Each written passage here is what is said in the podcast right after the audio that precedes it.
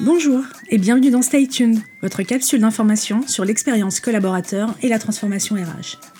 Stay Tuned, c'est le podcast qui vous permet d'être à jour des tendances, des buzzwords ou encore des nouveaux enjeux qui font l'actualité des ressources humaines. Je suis Séverine Loureiro, experte en expérience collaborateur et je suis ravie d'être dans vos oreilles aujourd'hui pour ce nouvel épisode dans lequel je vous parle d'un dispositif très intéressant pour les nouveaux entrants et pour l'interne également. Je vous parle du tutorat. Petit point d'histoire, allez, le dispositif nous vient des facs américaines où on crée des binômes entre des buddies et des étudiants de première année qui sont constitués pour faciliter l'intégration de ces étudiants de première année, des nouveaux dans la fac donc, et c'est un système qui a été dupliqué dans de nombreuses écoles françaises et qui a ensuite gagné l'entreprise. En entreprise, on l'appelle parrainage ou tutorat, mais les deux désignent bien le même principe de mise en place d'un collaborateur référent pour le nouvel entrant récemment recruté. C'est un dispositif auquel je ne vois que des qualités, mais sur lequel je suis souvent interrogée, et c'est pourquoi, dans cet épisode, je trouvais utile et intéressant de mettre en avant les avantages du parrainage pour toutes les parties, pour le nouveau, pour le tuteur et bien évidemment pour l'entreprise.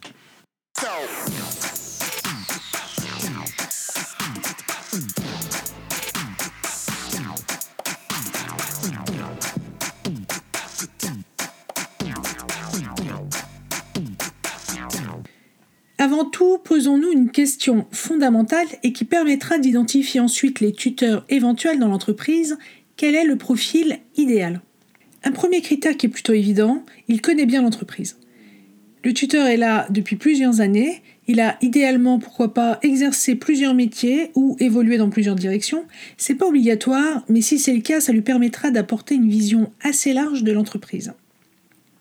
Aussi, le tuteur, il est motivé et volontaire. Et ce point est fondamental. Volontaire, ça veut dire qu'il n'est pas désigné par son manager, qu'il n'est pas proposé par la RH, qu'il n'est pas mis devant le fait accompli d'une façon ou d'une autre qui l'empêcherait explicitement ou implicitement de refuser s'il le souhaite. Il est volontaire. Ça signifie qu'il a exprimé son envie d'être parrain. Le meilleur moyen est de lancer une campagne d'appel à volontariat en interne où évidemment on prendra le temps de présenter le dispositif, d'expliquer ce qui est attendu des parrains, de mettre en avant ce que ce rôle implique, puis de laisser les collaborateurs motivés se manifester d'eux-mêmes. C'est ça que veut dire volontaire. Et peut-être que le dispositif commencera petit, avec peu de parrains qui entraîneront ensuite des collègues pour faire grossir les rangs, mais il faut garder en tête que la frontière entre inciter et obliger est parfois mince. Enfin, un point crucial, le tuteur ne doit pas faire partie de l'équipe du nouvel arrivant. Je préconise même qu'il ne fasse pas partie de la même direction. Le rôle du tuteur est de faciliter l'acculturation du nouveau à l'entreprise l'aider à s'en approprier les codes, à s'y repérer, à s'y adapter. Pour ça, nul besoin de se comprendre sur le plan métier. D'ailleurs, le premier frein des entreprises à la mise en place du tutorat est le distinguo avec le rôle du manager. On me dit souvent, mais il y a un manager pour ça. Bah non, le manager, il aide à s'approprier le poste, il aide à s'approprier le périmètre opérationnel, les enjeux du poste et de la direction. Le nouvel entrant n'osera souvent pas poser certaines questions sur l'entreprise, sur son fonctionnement, sur son histoire.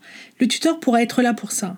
En le choisissant dans un métier et une activité différente de celle du nouveau, de fait on restreint et surtout on renforce le rôle du tuteur en levant tout équivoque possible entre lui et le manager. C'est pourquoi je préconise vraiment que le tuteur soit d'un métier d'une direction différente. Pour le tuteur, les avantages sont nombreux. Le rôle permet de valoriser son parcours en interne et sa connaissance de l'entreprise, et permet également de reconnaître son engagement et sa fierté d'appartenance. Dans les faits, on fait du tuteur un ambassadeur de l'entreprise auprès des nouveaux, et ça c'est assez valorisant, et c'est assez représentatif de la confiance aussi que l'on peut euh, euh, mettre dans, dans ce rôle de tuteur.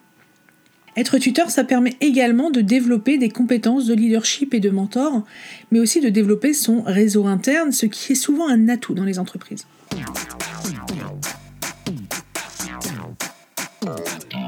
Pour le nouvel entrant, avoir un tuteur, c'est avoir un premier contact privilégié dans l'entreprise. La bonne pratique étant de faire se présenter le binôme avant le premier jour d'arrivée qu'il se contacte avant que le collaborateur ait pu euh, intégrer l'entreprise. Il a évidemment déjà des questions qu'il n'ose encore moins euh, poser à son manager, qui est souvent son seul interlocuteur. Donc les faire se présenter en amont, ça permet aussi aux collaborateurs d'évacuer un certain nombre de questions avant son premier jour. Aussi mettons-nous un moment dans les chaussures d'un nouvel entrant. Intégrer une nouvelle entreprise, c'est intégrer un gros volume d'informations sur un temps très ramassé.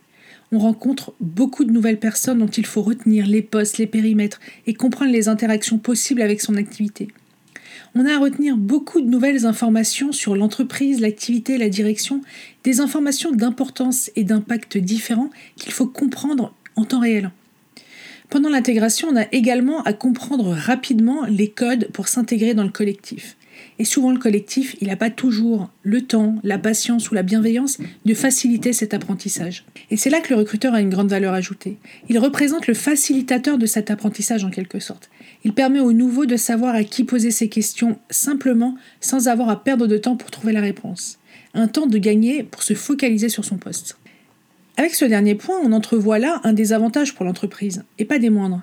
Si l'apprentissage des codes et des usages de l'entreprise est facilité par le tuteur, alors la montée en compétence sur le poste en est optimisée, or c'est bien là l'enjeu de l'onboarding.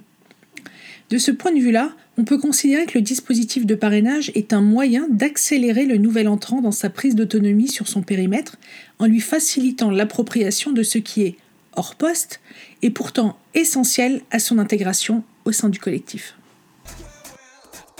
Stay tuned, c'est fini pour aujourd'hui. Si l'épisode vous a plu, il plaira aussi sans doute à vos collègues et à votre réseau, à qui vous devriez donc le partager. L'autre moyen d'exprimer que le podcast vous plaît, c'est de le noter dans l'application en lui mettant un maximum d'étoiles. Merci d'avance. Aussi, n'hésitez pas à m'indiquer dans les commentaires le sujet que vous souhaiteriez que je décrypte dans un prochain épisode. Stay tuned revient dans deux semaines D'ici là, restez à jour en suivant la presse review tous les vendredis sur mon compte LinkedIn ou sur mon site pointdecontact.fr. À bientôt.